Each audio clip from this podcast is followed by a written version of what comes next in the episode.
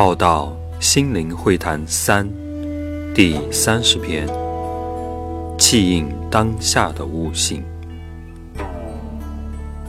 少了气应当下的悟性，很多人在不适当的时机展现自己、突出自己，而扰乱了当时的气象流；在该展现时又退缩不前，而成不了气象。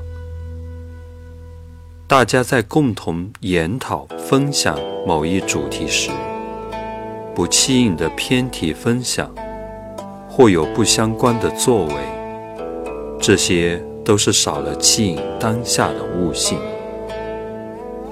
虽然在别的面相上，悟性还蛮高的，但人还需要综合性的悟性，比如只在文字的理解上高人一等。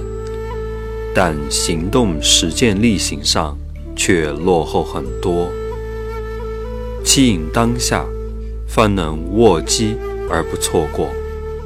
错过了姻缘，过了这个村，没有了这个店。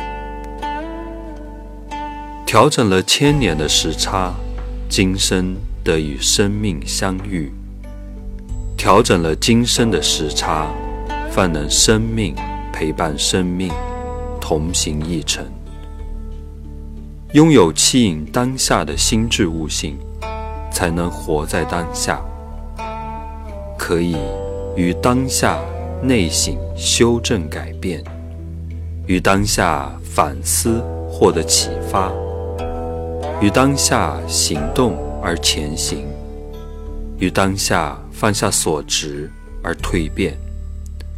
于当下大破大立而抛家扬生，于当下以觉为师，以觉启智；于当下以神领行，以愿导其志；于当下孝圣贤而品自高；于所欲之当下，虚心精进学习实践。